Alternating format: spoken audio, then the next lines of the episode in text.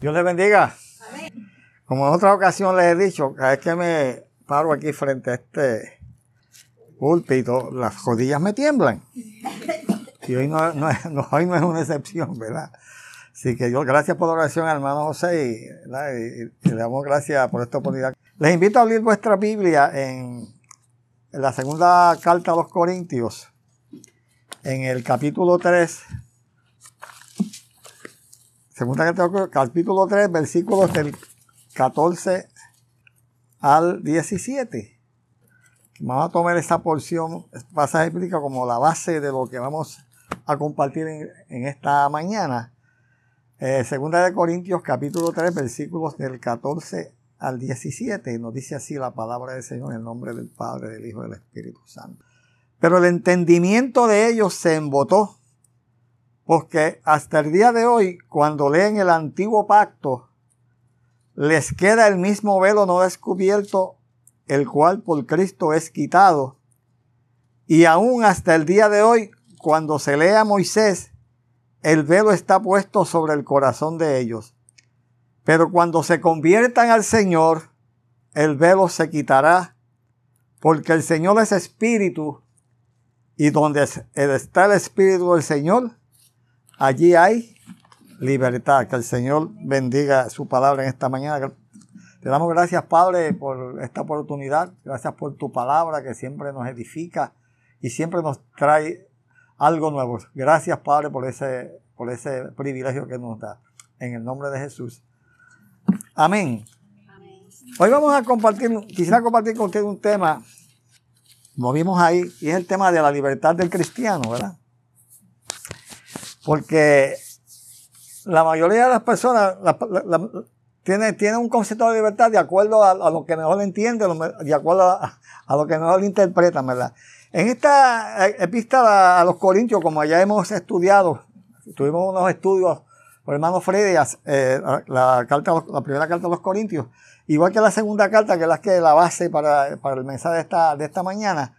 Eh, la iglesia de Corintios para el apóstol Pablo fue una iglesia que le dio muchos dolores de cabeza, ¿verdad?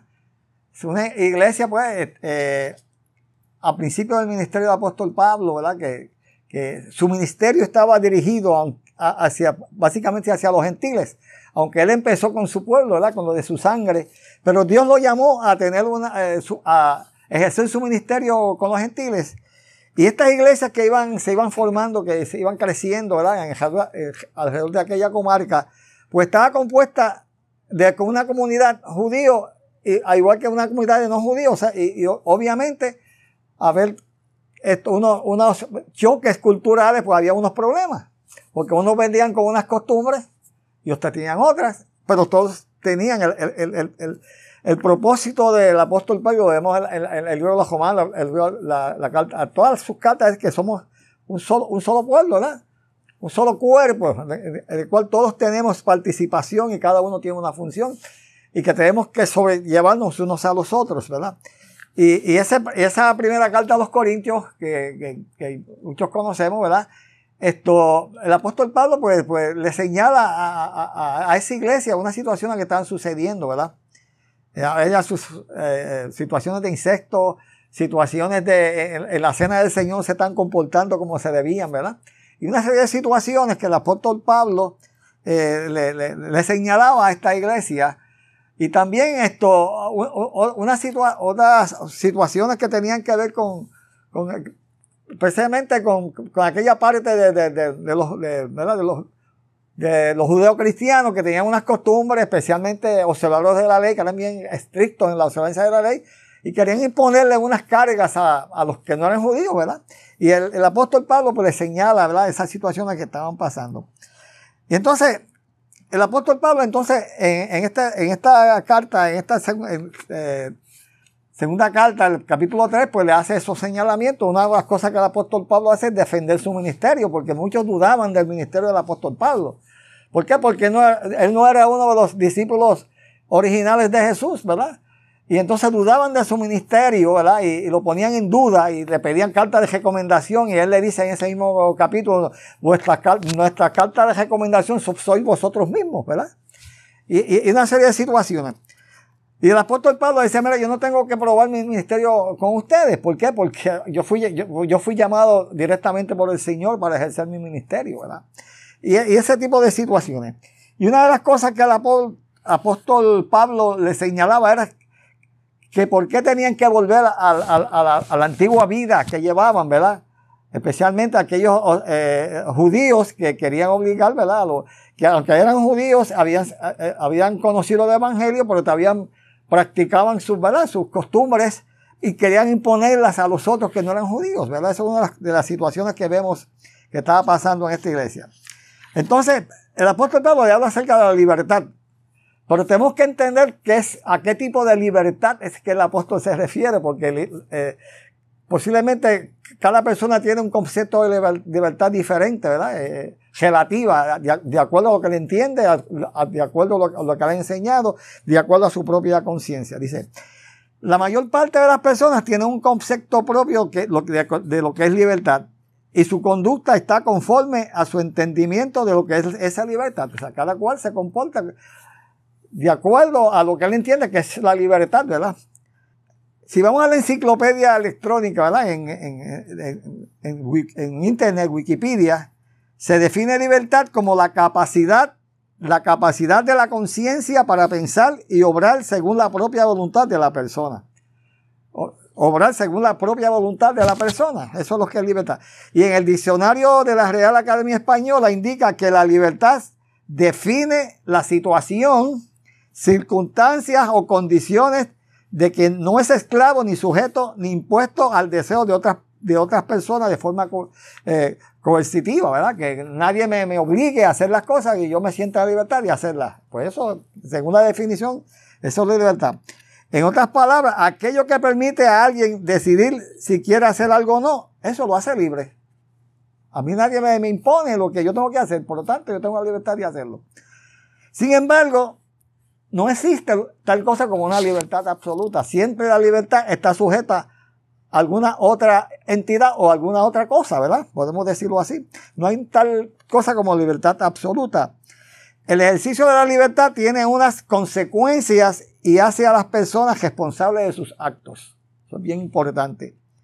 Aún los ciudadanos de un país tienen la facultad de actuar o no actuar siguiendo su voluntad siempre que estén dentro de lo que establece la ley. En este país, que se habla tanto de mis derechos, de mi libertad, aún así, esa libertad usted tiene que ejercerla dentro de lo que lo permite la ley. Usted no puede hacer en este país lo que le da la gana, ¿verdad? Lo que, lo que establece la constitución. Y usted ve muchas personas eh, que dicen que siempre, eh, ¿verdad? Sacan a colación sus derechos, sus libertades, ¿verdad? Y y vemos la situación que pasa. Y cada cual es responsable de ejercer esa libertad de la, forma que él mejor entiende.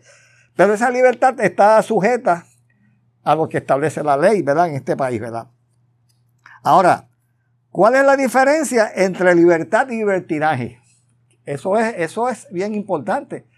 Porque eh, la libertad tiene unos. Puedes rayar en un punto, en un punto dado en el libertinaje.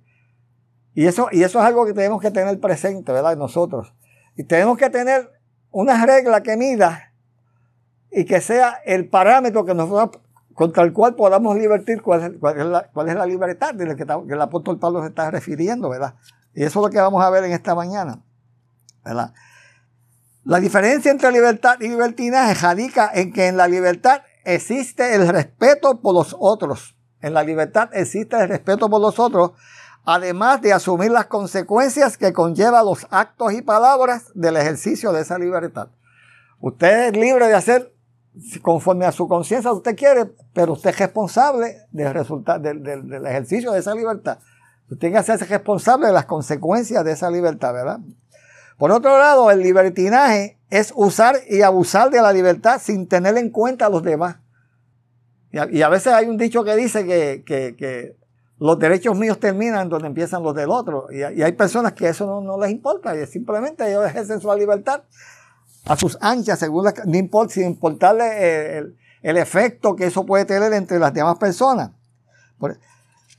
Otro lado, es, eh, es, usar y abusar de la libertad sin tener derecho, sin tener cuenta a los demás ni las consecuencias provocadas asociadas pero no solamente a los valores éticos y morales de cada sociedad. Personas que no les interesa ni la moral ni la ética que, establecieron una sociedad, pues se comportan como ellos quieren. Y eso es lo, que llamamos libertinaje. Ahora, ¿a qué libertad se refiere el apóstol Pablo y cuál y cómo es la libertad del cristiano? Eso es lo que es importante nosotros reconocer. Habíamos leído ahí en el, en el, pasaje que tomamos como base, donde en el 2 de Corintios capítulo 3, eh, versículo 16, que el apóstol dice, pero cuando se conviertan al Señor, dice, el velo se quitará. Y esto del velo, en, ese, en el contexto que el, apóstol está hablando, pues tiene dos implicaciones. Porque dice, había dicho que, que, el entendimiento se le había, que se le había nublado, ¿verdad? Y ese, el, propósito es, el, el apóstol que está usando esa figura del velo para referirse cuando ese velo, ¿verdad? Ese, ese, ese, eso que los que los nubla a ellos, ese velo, se les quite, pues entonces ellos van a comprender, porque no hay forma de, forma de que ellos entiendan. ¿Verdad? Por eso, pero, pero aún cuando, cuando estudian, leen a Moisés, todavía el velo, dice, dicen en ese, en ese pasaje, todavía está puesto sobre ellos. Pero cuando el velo, cuando se conviertan al Señor, el velo se quitará, porque allí donde está el Señor, allí hay libertad. O sea, no es posible que una persona eh, eh, que no sea conversa ¿verdad? Eh, puede entender estas cosas. Solamente el que se convierta al Señor dice que el velo se le quitará y puede empezar a entender. Y eso lo vemos cada uno de nosotros en nuestra experiencia cristiana, a medida que vamos creciendo en la experiencia cristiana, que vamos entendiendo unas cosas que antes no entendíamos, ¿verdad? Y, eso es parte del, proceso ese, de, como dice el apóstol, que la obra que él empezó le iba a terminar. Y ese es ese proceso de aprendizaje que el Señor nos va revelando, ¿verdad? Cuál es su voluntad, lo que está en su palabra, y solamente a través de la palabra. Y ese velo se va quitando, ¿verdad? Entonces ahí es que viene el Espíritu Santo, ¿verdad? Obrando en el corazón del creyente, lo que antes hacía, pues ahora yo no lo hago, ¿verdad? Porque el Espíritu Santo me redarguye de pecado y me dirige y me enseña y me dice, mira, esto no lo debes de hacer. Antes el, el que dirigía, ¿verdad? El que, era la ley el que le revelaba el pecado al, hombre, ¿verdad? Pero ahora no, ahora estamos, no estamos bajo la ley, sino con toda la gracia. Y es el Espíritu Santo, aquella función que hacía la ley en el Antiguo Testamento, en el Viejo Pacto, ahora lo hace el Espíritu Santo en, el corazón del creyente. Eso es lo importante. Ahora, nadie que no tenga el, el, Espíritu del Señor puede entender esto. No puede comprenderlo y se comportan conforme a la libertad que ellos entienden que tienen.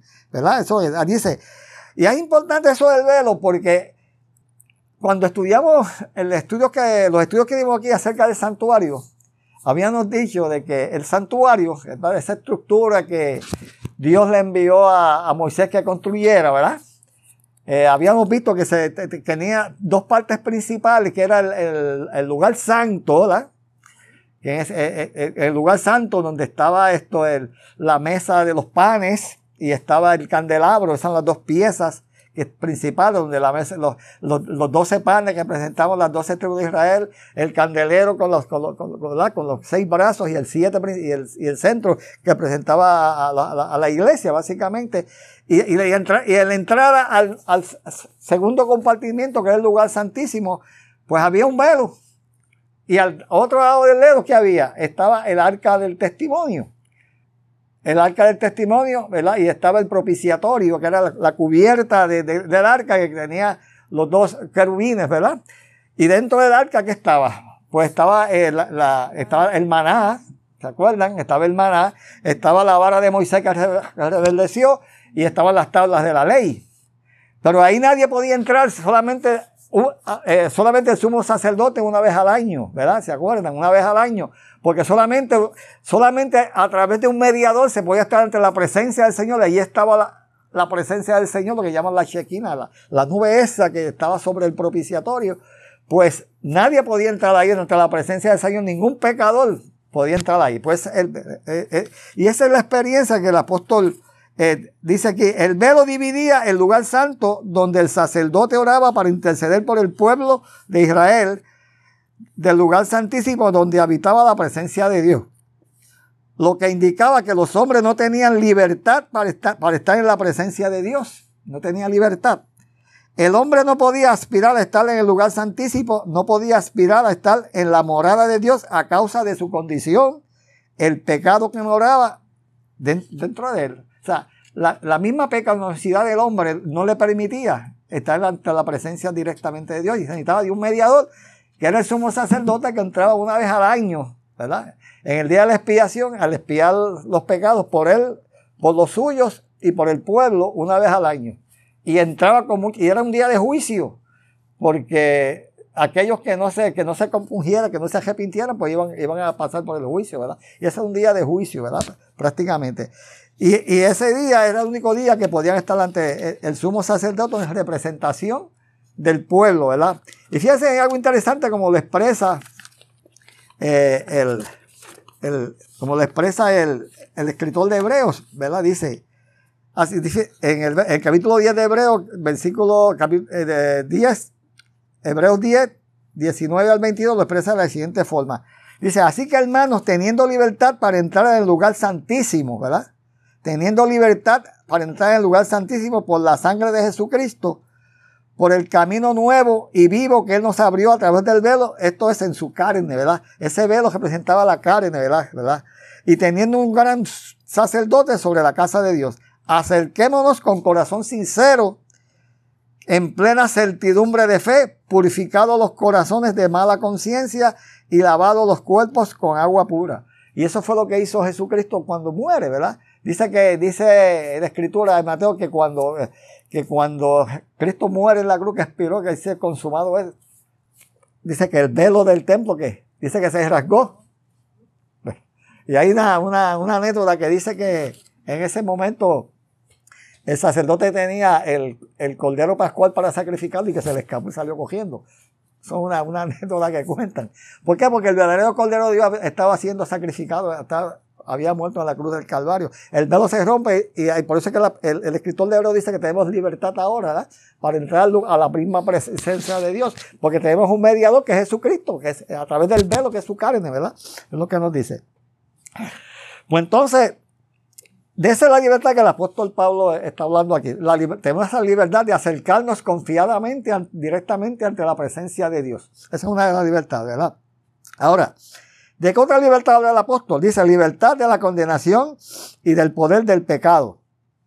En Romanos 6, versículos 18 al 23, el apóstol expresa lo siguiente, la siguiente forma. Dice, y libertados del pecado viniste a ser siervo de la justicia, ¿verdad? Fíjense que hay algo interesante. Por eso digo que no hay tal cosa como libertad absoluta. Usted, Dios lo liberta del pecado para que usted sea siervo de venga a la justicia. O sea que hay, hay unos parámetros, ¿verdad? ¿verdad? Este, establecidos por Dios, libertados del pecado y viniste a ser siervos de la justicia. Hablo como humano por vuestra humana debilidad, que así como por, para, que, para iniquidad presentáis vuestros miembros para servir a la inmundicia y a la iniquidad, así ahora para santificación presentad vuestros miembros para servir a la justicia. Antes éramos eh, esclavos, ¿verdad?, del pecado, Ahora venimos a servir a la justicia, a lo que Dios está establecido, ¿verdad? Y a lo que Dios está establecido, ¿verdad? Porque cuando erais esclavos del pecado, erais libres acerca de la justicia, ¿verdad? Pero ¿qué fruto tenías de aquellas cosas de las cuales ahora os avergonzáis? Porque yo me avergüenzo de muchas cosas que yo hacía antes. Yo me avergüenzo. Yo hacía eso. Porque el fin de ella es muerte. Mas ahora que habéis sido libertados del pecado y hechos siervos de Dios, tenéis por vuestro fruto la santificación y como fin la vida eterna, ¿verdad? Hemos sido libertados del pecado para servir a la justicia, ¿verdad? Eso es lo que, de ese tipo de libertad que el apóstol está hablando. Dice, porque la paga del pecado es muerte, mas la dádiva de Dios es vida eterna en Cristo Jesús, Señor nuestro. Por esa misma línea de pensamiento, en Filipenses 4.8, el apóstol hace la siguiente exhortación. Por lo demás, hermanos, todo lo que es verdadero, todo lo honesto, todo lo justo, todo lo puro, todo lo amable, todo lo que es de buen nombre, si hay virtud alguna, si alguna alabanza, en eso pensar. En eso pensar. Para esto es la libertad de la que habla el apóstol, ¿verdad? No habla, no para hacer lo que queremos, sino lo que debemos hacer sino lo que debemos hacer. Esta libertad no debe ser usada para ocultar la concupiscencia, para llevar, una, doble vida, ¿verdad? es para servir a Cristo, para servir al prójimo, para andar en un camino continuo de justicia. Pablo se refiere a la libertad de Cristo a ser liberado de la condenación y la esclavitud del pecado, a la libertad que declaró Jesús a sus discípulos en Juan 8:32 cuando les dijo, y conoceréis la verdad, y la verdad os hará libre, ¿verdad? Ahora, fíjense cómo el apóstol lo declara en la carta a los Gálatas. La carta de los Gálatas es otra, la iglesia de Galacia, es otra iglesia que le dio muchos dolores de cabeza al apóstol Pablo, porque una situación similar sucedía. obviamente, diferencias culturales entre judíos, eh, gentiles, pues habían esos choques, entonces los, judíos convertidos pues creían el bautismo, creían en Jesús, creían que, era, era válido el bautismo, pero también querían eh, que los que no eran gentiles, pues, ¿verdad? Esto, también esto, guardaran la ley, especialmente el tema central que, era, que estaba siempre en discusión era la circuncisión. Porque ustedes saben que, el, aquel que no era judío y quería profesar la, religión judaizante, pues tendría que circuncidarse igualmente. Eso es lo que llaman los, los prosélitos. Pero una vez se circuncidaban, lo hacían, ¿verdad? pues entonces tenían que guardar el gesto de la ley. Y entonces el apóstol Pablo, no, no sometéis a, yugo de esclavitud nuevamente, les dice. Les dice el apóstol, dice, porque vosotros hermanos a libertad y fuisteis llamados. Dentro, dentro, de ese contexto lo que está sucediendo es que él escribe estas palabras. Porque vosotros hermanos a libertad y fuisteis llamados. Solamente que no uséis la libertad como ocasión para la carne, sino servíos por amor los unos a los otros. Porque toda la ley en esta sola palabra se cumple, amarás a tu prójimo como a ti mismo. Pero si os moldeéis y os coméis unos a otros, mirad que también no os consumáis unos a otros. Digo pues, andad en el espíritu y no satisfagáis los deseos de la carne. O sea, eso es lo que el apóstol Pablo le está diciendo. O sea, el hecho de que sean libres no, puede, no es para que sea lo que le da la gana. ¿verdad? Y, tienen que soportarse unos a los otros, ¿verdad? Este, eh, ¿verdad? Tolerarse unos a los otros. Porque aquí la iglesia es un cuerpo de Cristo, pero cada cual tenemos nuestros caracteres, nuestra, forma de pensar, nuestra forma de ser, y hay que respetarla, ¿verdad? Y a veces eh, hay que tolerar ciertas cosas que a uno no le gustan, pero eso es parte de, ese cuerpo, ¿verdad? Es parte. A veces cuando a usted le duele un brazo, usted lo, tolera, ¿verdad? Lo tiene que, pero tiene que eh, trabajar con la situación, ¿verdad? Es parte del cuerpo, ¿verdad? La idea de libertad en Cristo que Pablo menciona en estos versículos y que había el riesgo de perderla, ¿verdad? Se puede ver de diferentes maneras. Se refiere no solamente a la libertad de la servidumbre del pecado y de la culpa, sino también a la libertad de la esclavitud de vivir bajo la ley, que es en ese contexto, ¿verdad? Cristo murió en la cruz para la libertad del pecado y de una lista interminable de leyes y regulaciones. Sea, Él murió en la cruz del Calvario no solamente para libertarnos del pecado, sino para libertarnos de una serie de, de, rituales en ese contexto, ¿verdad? Y fíjense como lo dice en Filipenses, que, que le dice, para que, cuando Cristo muere en la cruz del Calvario no solamente eh, murió por nuestros pecados, sino que nos libertó, dice, del acta de los decretos que nos era contraria, dice, nos dice, el acta de los decretos que er, ahora, yo, una, vez yo buscando el significado de ese pasaje, el acta de los decretos que nos era contraria, que es la lista de todos los pecados que cometemos, ¿verdad? ¿Verdad? Que esa lista que, que, nos condena, ¿verdad? Que dice que las clavó en la cruz. Esa acta de los decretos eh, eh, es interesante porque cuando se iba a condenar, en el Imperio Romano se iba a condenar a una persona a muerte, nosotros a lo mejor en alguna película lo han visto, lo han leído, ¿verdad? En algún libro, que reunían el pueblo y cuando la persona le iba a condenar, había una persona que tenía como un acta. De son los por cuánto. Por cuanto fulano de tal hizo esto, esto, esto, esto, esto, por tal razón. Ahí, ahí lo condenaban a muerte, delante de todo el mundo. Y ese es el acta de los decretos que nos era contraria, que hizo Jesucristo, pues las clavó en la cruz del Calvario, ¿verdad? llevó toda esa culpa a él. esa acta de los decretos que nos era contraria, Cristo la, la, asume él, ¿verdad? La asume él, ¿verdad? Nos dice, nos dice aquí. Por eso es que nos dice, estad pues firmes en la libertad con que Cristo nos hizo libres y no estéis otra vez sujetos a yugo de esclavitud. Este versículo habla del tema céntrico de la carta que escribe Pablo a los creyentes de Galacia, la libertad en Cristo. Desde el momento que Cristo ha hecho libre a los creyentes, estos deben permanecer fieles como libres y no convertirse en esclavos otra, en esclavos otra vez, ¿verdad? Ahora, la libertad de Cristo no es el derecho a un individuo de hacer lo que quiera cuando él quiere, ¿verdad? Cuando él quiera. Lo que justamente lo llevaría nuevamente a la esclavitud. Sino por el contrario, gracias a Cristo, ahora el creyente vive en libertad, en libertad bajo la voluntad de Dios. La libertad se ejerce, ¿verdad? Dentro de qué? Dentro de la voluntad de Dios, dentro de lo que Dios ha establecido. Usted sabe algo interesante que cuando usted lee el Génesis y dice que Dios va a crear al hombre, usted sabe que Dios cuando todo fue creado por su palabra, excepto el hombre, el ser humano. Él dijo, háganse las plantas, existan y desistieron. Y lo mismo con los animales. Los animales tienen, eh, tienen un, algo que, digo, el hombre tiene algo que no tienen los animales, que es que tienen, que tienen, que tienen la imagen misma de Dios. Tienen la imagen misma de Dios. Y esa imagen de Dios, que en ese soplo que Dios pone en el hombre, ¿verdad? Puso en el hombre, ahí está su carácter, ahí está lo que, parte de, su mismo carácter, de su misma esencia, ¿verdad? Que se fue perdiendo, perdiendo con el tiempo a por el, causa del pecado, se fue perdiendo. Esa imagen que el hombre tenía de, Dios al principio se fue perdiendo y entonces el hombre se fue secularizando cada día más, ¿verdad? Y, se olvidó de Dios, ¿verdad?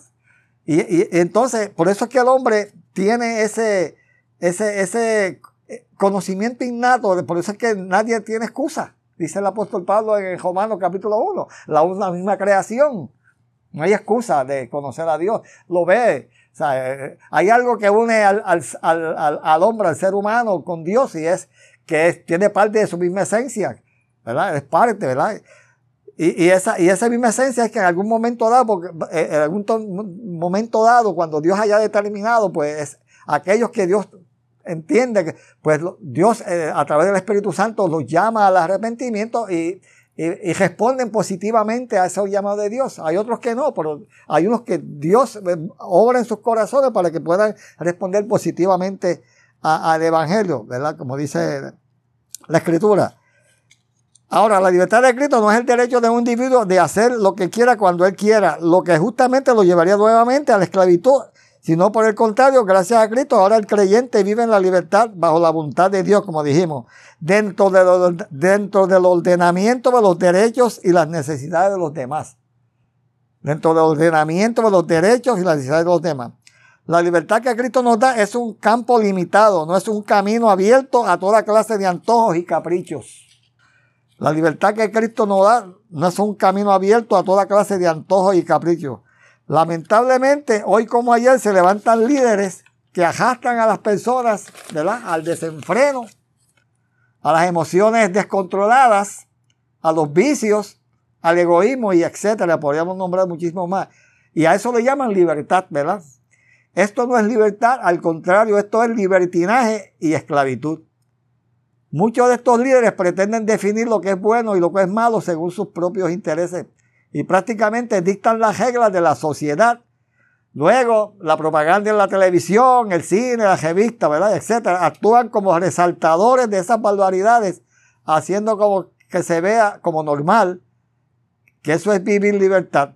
Tristemente, eso no es libertad, eso es vivir en esclavitud del pecado y son esclavos del pecado. Y ustedes hoy en día, ¿verdad? en las últimas generaciones vemos cosas que antes no se veían, que antes eh, estaban ocultas, pero Dios ha permitido que todas estas cosas salgan a, la luz, ¿verdad?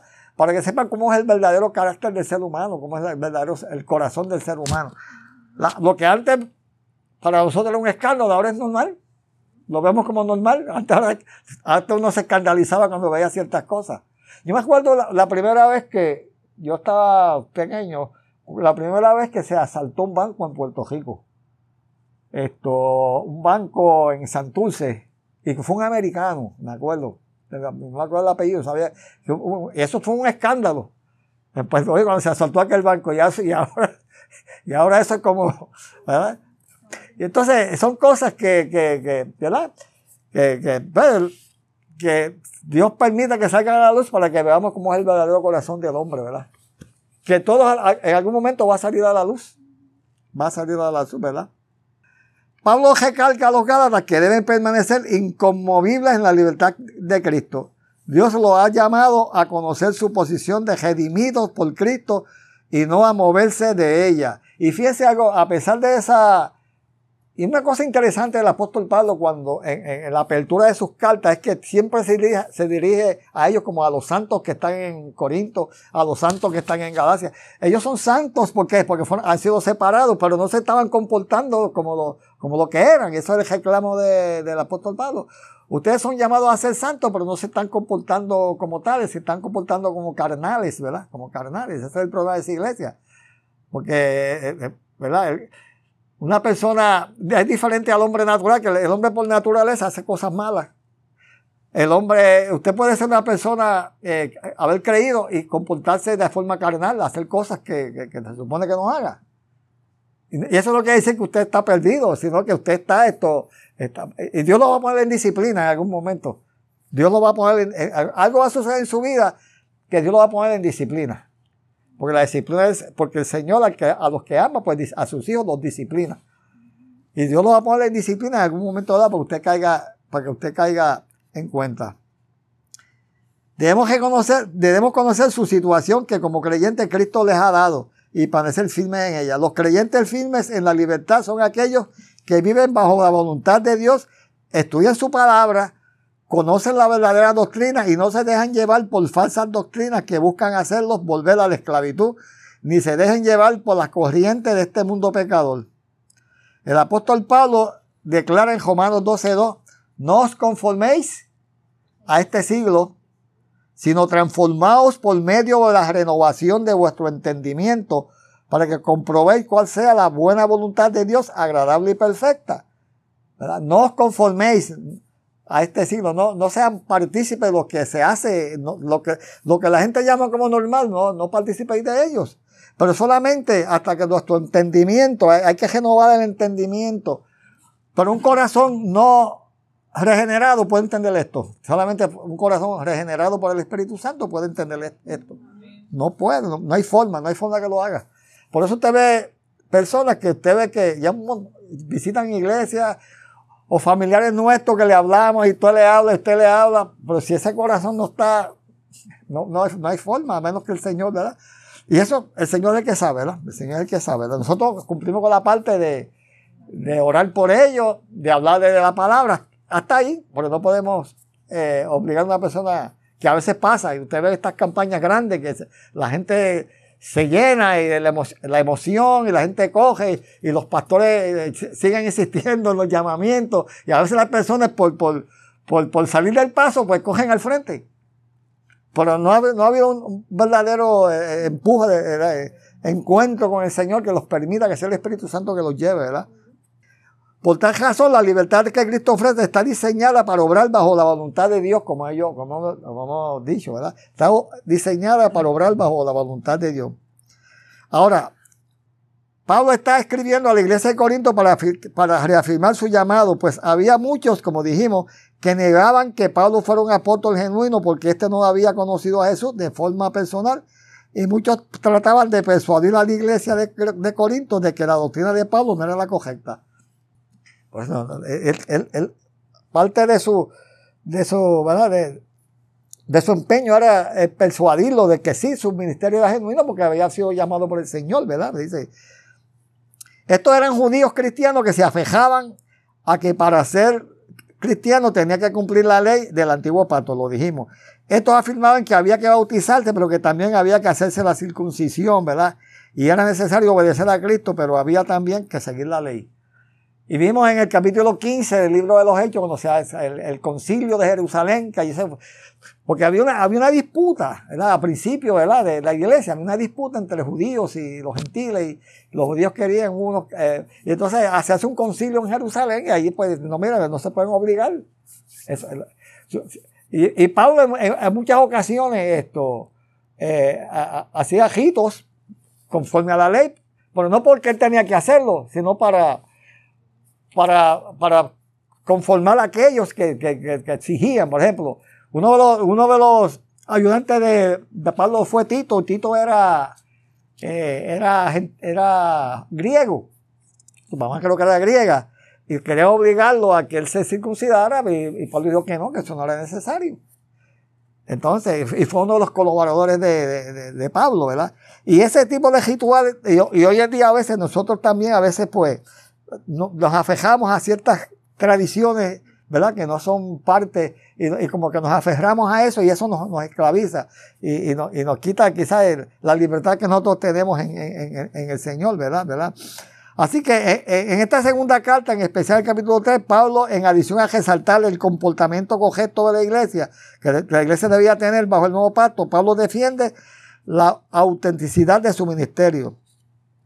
Por tanto, tanto el libertinaje como el legalismo son perjudiciales para la iglesia. Tanto el libertinaje, esto es bien importante, tanto el libertinaje como el legalismo es perjudicial para la iglesia ponerle cargas al creyente que no, que, no son parte de, Dios, ¿verdad? Ahora, ¿qué condiciones son para ser libre? ¿Cuáles son las condiciones para ser libre? Primero, aceptar que Cristo es el Hijo de Dios y nuestro Salvador. Esa es la primera, ¿verdad? Segundo, que el Espíritu Santo mora en nosotros y haya una obra de regeneración sin el Espíritu Santo obrando en el corazón de creyente, no puede haber una regeneración del corazón. En eso consiste la, base del nuevo pacto en, Jeremías 31 y después en, Hebreos lo dice. Es aquí eh, haré un nuevo, un, nuevo pacto, ¿verdad? Con, la casa de Israel, de poner mis leyes en su mente y en su corazón. O sea, si no hay una regeneración del corazón, pues no puede haber esto arrepentimiento. Un corazón no convertido no puede responder positivamente al llamado de salvación. Eso es así. Tiene que haber un corazón transformado y eso solamente lo puede hacer el Espíritu Santo. Y solamente aquellos que el Espíritu Santo los toca en su corazón pueden responder positivamente. Y pueden entonces ese velo que ya hablamos al principio puede ser quitado y, pues, entonces el entendimiento se, se, va. Por eso que el apóstol Pablo dice ahí en Romanos 12 que los, renovemos, eh, nos renovemos en, el, en, vuestro entendimiento, ¿verdad? En nuestro entendimiento. Así que hermanos, usemos el discernimiento al ejercer la libertad que Cristo nos ha provisto. El Espíritu de Dios que recibimos cuando creímos nos ayuda a vivir nuestra fe todos los días. Los que andan por el Espíritu rechazan el deseo de la carne, que incluye inmoralidad, impureza, eh, sensualidad, idolatría, hechicería, enemistades, pleitos, celos, enojos, rivalidades, disensiones, envidias, bojacheras, orgías y cosas semejantes a estas, según ese listado está en Gálatas 5, 19 al 21. Posiblemente algunas partes de esta lista la encontramos en muchos lugares de trabajo, la encontramos en nuestros vecindarios, incluso de nuestras propias familias, y da pena decirlo, pero aún dentro de la iglesia, como por ejemplo los pleitos, los celos, los enojos, las rivalidades, las disensiones y las envidias, lamentablemente ocurren aún dentro del seno de la iglesia. Aún así somos llamados a vivir en, el Espíritu, somos llamados a vivir en el, en el Espíritu no solamente dentro del ambiente de la iglesia, sino también en nuestro trabajo, nuestro vecindario, nuestro núcleo familiar, nuestro círculo de amistades y donde quiera que nos relacionemos ¿Por qué? Porque somos embajadores de Cristo. Y, ahí en 2 de Corintios, capítulo 5, el pueblo dice, dice que el amor de Cristo, no que el amor de Cristo nos constriñe, que decir que nos constriñe, que decir que nos obliga, que nos lanza, que nos impulsa, ¿verdad? Por eso que dice que somos qué? Somos ministros de qué?